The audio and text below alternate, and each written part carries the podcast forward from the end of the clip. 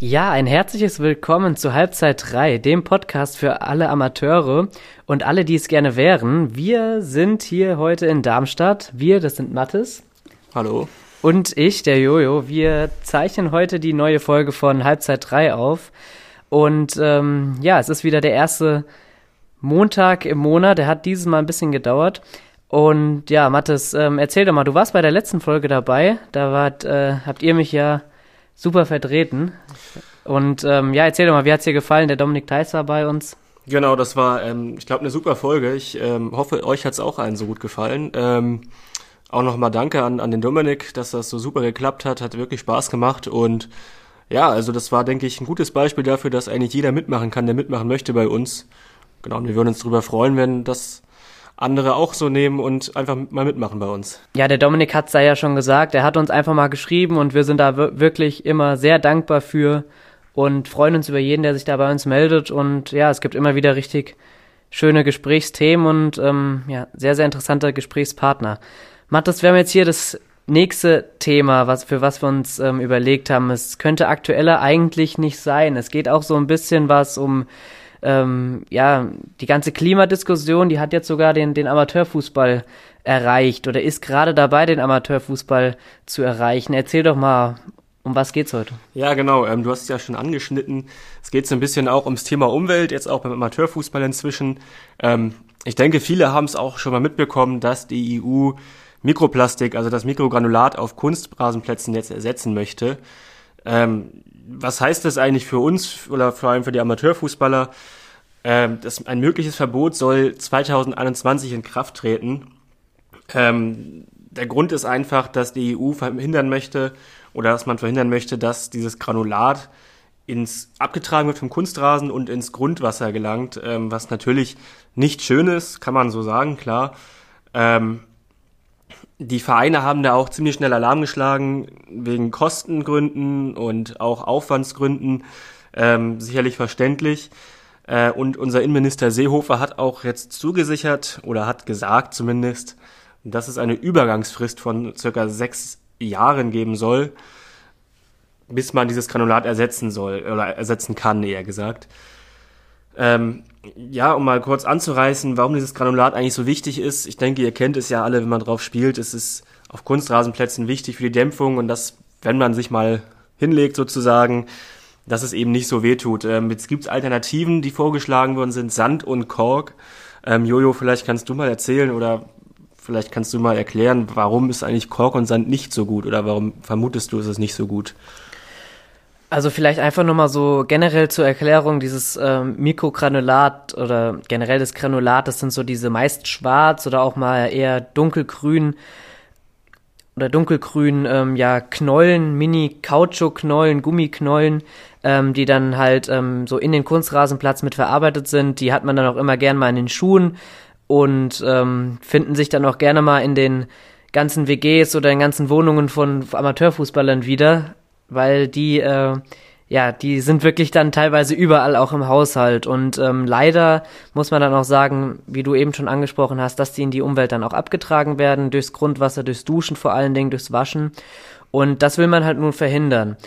Wie du schon gesagt hast, Kork und Sand sind eine Alternative, definitiv. Allerdings haben die auch ein paar Nachteile oder ebenfalls ein paar Nachteile. Das Granulat hat jetzt ja auch nicht nur Vorteile, sonst würden wir die ganze Debatte ja hier nicht führen. Und zwar ist es so, dass zum Beispiel Sand nicht so verletzungsvorbeugend ist. Sprich, Sand tut, um es mal wirklich auszudrücken, arschweh, wenn man drauf fällt. Also man auf einem Kunstrasenplatz in einem Spielbetrieb draufzufallen, macht nie Spaß. Bei Sand ist es allerdings nochmal eine ganz andere Nummer. Also da hast du dann wirklich bei ja, minimaler Geschwindigkeit schon die ersten Schürfwunden und es tut wirklich sehr, sehr weh. Und es hat auch einen Grund, warum viele Kunstrasenplätze, vor allen Dingen in den Städten, früher mal Sand waren und jetzt mittlerweile dann halt durch Kunststoff oder halt Kork ersetzt wurden. Ja, bei Kork ist es so, Kork schützt halt genauso gut vor Verletzungen wie, wie dieses Granulat und ähm, ist damit dementsprechend auch deutlich besser für die Umwelt oder ist auch deutlich besser für die Umwelt. Allerdings, das kann man sich jetzt vielleicht auch denken, ist Kork auch die teuerste und vor allem pflegeintensivste Lösung. Sprich, ein Kunstrasenplatz muss immer wieder ja, oder die Füllung oder Befüllung des Kunstrasenplatzes muss immer wieder nachgebessert werden.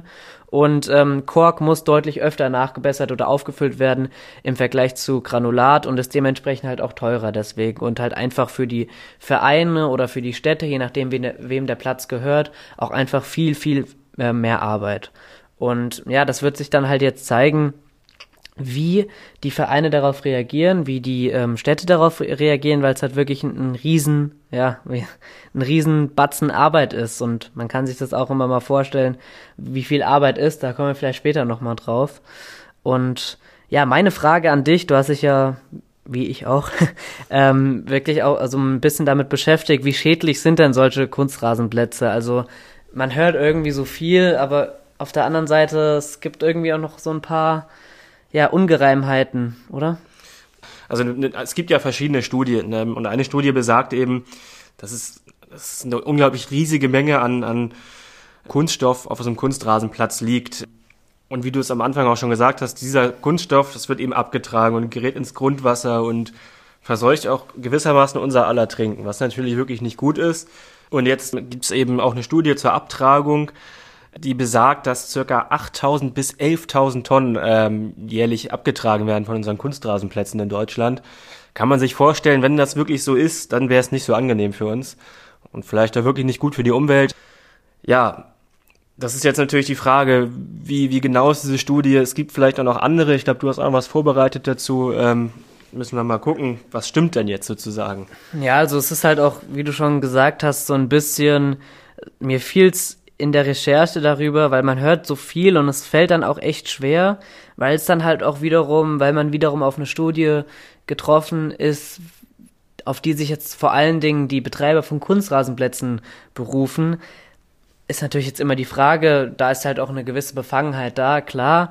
Ähm, allerdings ähm, ja, muss man halt auch diese Studien dann auch erstmal wirklich auch ernst nehmen. Und da wird dann halt auch gesagt, dass die Abtragung von Granulat, Mikrogranulat bei weitem nicht so hoch ist und statt 8000 bis 11.000 Tonnen nur in Anführungszeichen 250 bis 400 Kilogramm jährlich wirklich dann auch ähm, ja, gefährlich werden könnten beispielsweise. Das ist halt schon ein riesiger Unterschied. Ja. Außerdem muss man dazu sagen, dass der reine Kautschukgranulat in Deutschland laut Angaben der Kunstrasenhersteller fast gar nicht mehr verwendet wird. Also wenn man da mal mit denen spricht, da sagen die, dass das eher so ins Ausland geliefert wird und weil da in manchen Ländern halt einfach noch nicht so diese, ja, diese, dieser Fokus auf, auf diesen Themen liegt, sondern da wird halt einfach ein, ein Kunstrasen gebaut, der halt am, am einfachsten und am billigsten vor allen Dingen zu betreiben ist. Und in Deutschland wird beispielsweise oder besteht dieser ähm, dieses Granulat gar nicht mehr so, nur noch zu 30 Prozent aus aus Kautschuk, ja. Und ähm, genau das ist dann auch der Grund, warum es laut diesen Angaben dann äh, lediglich geringe gesundheitliche Auswirkungen geben soll. Ja? Ich meine, ähm, geringe gesundheitliche Auswirkungen sind immer noch gesundheitliche Auswirkungen, klar. ähm, und sollte man dann halt trotzdem ernst nehmen. Mir persönlich fällt es halt da schwer, so, so einen Mittelweg zu finden, ja. Ähm, und vor allen Dingen, wenn man überlegt, was das alles bedeuten könnte. Ich weiß nicht, Kannst du da irgendwie, also hast du so eine grundsätzliche Meinung dazu? Ich, ich finde es irgendwie schwer. Also. Mm, ja, das ist tatsächlich sehr schwer. Ähm, erstmal würde ich sagen, also ich glaube, die Wahrheit liegt irgendwo in der Mitte zwischen äh, 250 bis 400 Kilogramm und 8000 bis 11.000 Tonnen. Also ich glaube jetzt nicht, dass eins von beiden so ganz genau ist. Würde ich mal vermuten. Das ist eine reine Vermutung von mir jetzt. Ich schätze, die Wahrheit liegt irgendwo in der Mitte und, und äh, ja, es ist natürlich sau schwierig, weil einerseits, ich denke, so ein kleiner Verein, der jahrelang auf seinen Kunstrasen gespart hat, damit seine Spieler nicht mehr auf Asche spielen müssen oder auf einem schlechten Rasenplatz, für den ist es natürlich extrem, ja, bescheiden, sage ich jetzt mal, vorsichtig ausgedrückt, wenn jetzt dieses Verbot kommen sollte, weil äh, man kann sich ja überlegen, wenn ein Verein lange auf dem Kunstrasenplatz spart, ich kenne nicht die genauen Preise, aber ich glaube, mit einer halben Million bist du da schon dabei beim Aufbau so eines Kunstrasenplatzes. Wenn dann jetzt zwei, drei Jahre später kommt, ja, ihr müsst alles umgestalten, was auch nochmal wahrscheinlich mit, den, mit dem ganzen Aufwand eine Menge Geld kostet, ähm, dann, dann ist es schlecht für die Vereine irgendwie. Ähm, aber trotzdem muss man natürlich auch gucken, was, was Sinn macht auch für unsere Umwelt irgendwo. Ich denke, es ist auch schwierig vielleicht muss man noch mal schauen mit dem Kork, was man da machen kann. Äh, Wie hoch sind die Kosten? Vielleicht ist es auch dann mal an, an, an Sache der, der Politik oder der Kommunen oder den Verbänden, den Vereinen finanzielle Zuschüsse zu gewähren, wenn eben die Kosten höher werden, weil ich meine, wir wollen ja alle irgendwie trotzdem noch guten Fußball spielen können und uns nicht jedes Wochenende über aufgeschiffte Knie beschweren oder ja, wieder zurück auf die Asche sogar müssen. Also das wäre so gar keine Alternative. Deswegen muss man, denke ich, wenn man jetzt diesen Umbau gestaltet, auch mal einen Appell an die Kommunen, Fußballverbände etc. gehen, geben, dass die eben die kleinen Vereine vor allem unterstützen bei diesem, bei dieser Umgestaltung. Ja, ich stimme dir da schon grundsätzlich zu. Man muss allerdings halt auch mal gucken, wie viele Kunstrasenplätze da wirklich betroffen sind. Und da sprechen wir dann von von Summen, die, die kann man sich momentan gar nicht vorstellen. Nochmal, das ist ja nicht so, dass einfach ein Kunstrasenplatz gebaut wird und dann ist, da steht er da und kann jetzt für, keine Ahnung, 30, 40 Jahre benutzt werden, sondern dieses Granulat wird ja ständig nachgefüllt. Und wenn dieses Granulat, Mikrogranulat eben nicht mehr angeboten wird, dann kann es halt auch nicht nachgefüllt werden. Und du kannst jetzt auch nicht sagen, okay, gut, du füllst dann halt ab dann einfach Kork ein, sondern du brauchst dann halt auch eine, ja, eine, ähm, bestimmte Füllung sozusagen und ähm, kannst da halt nicht die ganze Zeit hin und her switchen. Ja, wir haben es, beziehungsweise du hast es eben schon ein bisschen angesprochen, was das für viele Amateurvereine bedeutet. Also ja, die meisten Kunstrasenplätze haben nun mal Granulat als, als Füllung sozusagen. Das wäre halt jetzt eine riesige Umstellung und vor allen Dingen riesiger Kostenaufwand. Und da muss man sich dann halt auch mal fragen, dein Vorschlag bez ähm, bezüglich Kommunen und, und Städte, Verbände, Zuschüsse, also das können ja die dann sogar irgendwann nicht mehr tragen. Also wenn man sich überlegt, wie viel Wartezeit so ein Kunstrasenplatz teilweise mit sich bringt, ja, da wird ja teilweise gespart und dann macht's dann die Stadt oder die Kommune doch nicht und dann sucht der Verein private Investoren, weil von so einem Kunstrasenplatz hängt und das ist jetzt leider, muss man sagen, nicht zu hoch gegriffen, auch eine Existenz von einem Verein ab. Ja, also man, man sieht es immer wieder, ein, ein Verein oder ein Verein, der sich keinen Kunstrasenplatz leisten kann oder der aus irgendwelchen Gründen keinen Kunstrasenplatz bekommt, da, da spielen die Kinder auch nicht mehr drauf, weil einen Rasenplatz kriegen die Vereine so nicht mehr zu, kriegen die Vereine nicht mehr über den, über den Winter gebracht sozusagen. Also das wäre ein kompletter Jugendspielbetrieb, Trainingsbetrieb, Aktivmannschaften, alle auf einem Rasenplatz sind, da geht ihr dir spätestens im, also wenn die Runde im, im Juni, Juli anfängt, geht ihr dir spätestens Ende Oktober kaputt. Und ähm, der ist dann auch wirklich ja nicht bespielbar, ja.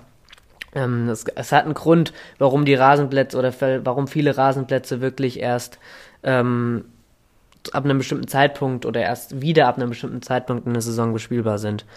Und ja, das ist ähm, für diese Vereine dann halt wirklich sehr, sehr schwer und die Kinder würden halt dementsprechend nicht mehr draufgehen, weil man, dann muss man vielleicht auf den Hartplatz ausweichen. Und man hat halt, wenn es dann Vereine in der Nähe gibt, der einen Kunstrasenplatz hat, gehen die Kinder halt eher dahin und das kann dann den ganzen Verein kaputt machen. Ja, was, was uns vielleicht auch interessieren würde jetzt, weil wir ja auch jetzt nicht wirklich eine Lösung haben, wie wahrscheinlich jeder andere, aber trotzdem würde uns vielleicht auch interessieren, ähm, vielleicht hört zufällig ein Verantwortlicher vom Verein ähm, gerade uns ähm, und, und denkt, man kann darüber mal reden. Ähm, uns würde es natürlich freuen, wenn sich jemand bei uns meldet ähm, und da ein bisschen was zu geben, dazu sagen kann. Ähm, bisschen Expertise dazu, was der eigene Verein macht mit dem Kunstrasenplatz, wie jetzt reagiert wird. Ähm, ja, das ist vielleicht sehr interessant. Also, wenn, wenn ihr wollt, meldet euch ruhig bei uns, wenn ihr da was zu sagen könnt. Dann können wir das Thema auch nochmal neu aufgreifen, glaube ich. Ja, man vergisst da ja teilweise manchmal die Vereine. Also, da ist so ein Verein ja ein, ein ganz kleines äh, Puzzleteil in diesem in dieser großen Thematik und ähm, ja wenn man dann überlegt, wie viele Einzelschicksale sozusagen davon abhängen, ist das schon wieder was ganz anderes. Und man muss halt auch mal sehen, dass diese Kunstrasenplätze jetzt nicht nur in den Städten sind, sondern vor allen Dingen halt auch mittlerweile auf den ähm, eher ländlichen Gegenden, wo wo es früher eher Rasen oder halt auch dann im Winter Ascheplätze gab. Und ähm, braucht man halt eben diese Kunstrasen und vor allen Dingen halt auch meistens Kunstrasenplätze, die einfach zu handhaben sind, die einfach zu pflegen sind und die nicht so teuer sind, weil es halt sich sonst die Kommune nicht leisten könnte, ja. Und ähm, ich hatte mal in dieser Thematik ein persönliches Gespräch mit dem Landessportbund in Rheinland-Pfalz und ähm, der will natürlich halt die Vereine schützen, allerdings ist man sich da auch noch nicht so ganz sicher, wie groß diese Herausforderung wäre oder wie das für die Vereine zu handeln wäre, ja. Und der Ton ist eigentlich von allen Leuten gleich. Man will dieses, man will das Vereinsleben nicht kaputt machen. Das, das glaube ich, das glaube ich dann auch. Das, das werfe ich auch keinem vor. Die Frage ist halt wirklich nur, wie ist das möglich, ja? Mhm. Weil, also ich sehe zum Beispiel nicht, selbst wenn eine Übergangsfrist von sechs Jahren wenn es eine Übergangsfrist von sechs Jahren gibt, du kriegst innerhalb von sechs Jahren, jetzt beispielsweise, wenn wir in der Stadt bleiben, wo vielleicht 20 Kunstrasenplätze betroffen wären in einer größeren Stadt oder vielleicht sogar mehr, da kriegst du in sechs, sechs Jahren nicht die kompletten Kunstrasenplätze, also kriegst du nicht neu aufgearbeitet, ja. Wir sind beim neuen Thema wieder, wenn wir darüber reden, wer pflegt den Kunstrasenplatz, wenn da noch Kork drauf ist, was pflegebedürftiger ist. Dann sind wir bei dem Thema, wer macht noch mehr, wer ist noch dazu bereit, noch mehr Ehrenamt zu übernehmen, wo wir jetzt schon ein Problem haben, dass Leute an allen Ecken und Enden fehlen. Ähm, und auch so ein, jemand, der den Kunstrasenplatz pflegt, macht das vielleicht nicht unbedingt, weil er das große Geld damit verdient, sondern weil er es für den Verein tut. Und das bräuchte eben noch mehr, denke ich. Ja, auf jeden Fall. Oder man hat halt, also es gibt ja auch, wenn der Kunstrasenplatz der Stadt gehört, dann wird er auch von der Stadt gepflegt. Oder halt auch nicht. Es ist halt leider nun mal auch so der Fall. Man hat es, ähm, wenn wir beim Beispiel Mainz bleiben, bei dem einen oder anderen Verein jetzt vor allen Dingen gehabt in der ähm, jüngsten Vergangenheit, wo dann Spiele nicht stattfinden konnten, weil im Kunstrasen ein Riesenloch war. Ja, und ähm, das ist mit das Schlimmste für einen Verein, für eine Mannschaft und vor allen Dingen für jeden Amateursportler, wenn du da nicht drauf spielen kannst, obwohl es ein Problem ist, worum man sich hätte küm küm kümmern müssen. Ja, und ähm, wie du schon gesagt hast, mit Kork würde das alles noch viel aufwendiger werden. Und ähm, es ist auf jeden Fall eine Thematik, die man in den nächsten Monaten, vielleicht auch Jahren im Auge behalten lassen soll. Ich weiß nicht, man, man will jetzt auch nicht zu sehr direkt auf den Panikknopf drücken. Also es ist ja jetzt auch kein generelles Verbot von Kunstrasenplätzen. Ja, also das ist natürlich ein sauschwieriges Thema jetzt einfach. Und wie gesagt, das wird uns noch lange beschäftigen. Ähm, und es hat, denke ich, jeden überrascht, die Vereine, die Verbände, ähm, auch uns Spieler oder die Spieler. Und deswegen wäre es einfach wichtig, dass man da einen gemeinsamen Konsens findet, wie man das gemeinsam anpackt, damit wir weiter alle auf Kunstrasenplätzen spielen können und auch guten Fußball sehen. Ja, vor allen Dingen, weil es ja auch jetzt wieder schnell still darum geworden ist. Also das, diese Nachricht, dass die EU dieses Verbot plant, das ist jetzt ja auch noch nicht beschlossen oder sonst irgendwie, die kam ja im, äh, im, jetzt im Sommer. Da ist jetzt wieder ein bisschen still darum geworden. Man hat so irgendwie oder man wird das Gefühl nicht los, dass man damit nicht gerechnet hat, was das für eine riesige äh, Welle schlagen kann. Ja, also da, das klingt jetzt auch erstmal so, ja, wir wollen die Kunstrasenplätze ja nicht ab, äh, abschaffen und das ist ja dann auch nur eine kleine Änderung, aber ist es halt eben nicht, weil diese, weil dieser ganze Platz grundlegend geändert wird.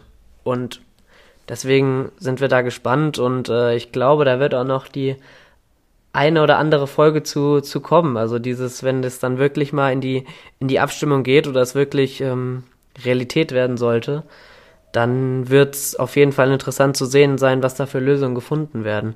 Und ähm, ja, man kann da wirklich als Amateursportler immer nur raten, sich das gut zu überlegen. Und vor allen Dingen muss man da auch sagen, dass man jetzt erstmal klare Fakten schaffen sollte. Ja, also da, wir hatten es ja vorhin, diese Studien liegen so weit auseinander teilweise. Also da, da hat man so viel Widersprüchliches.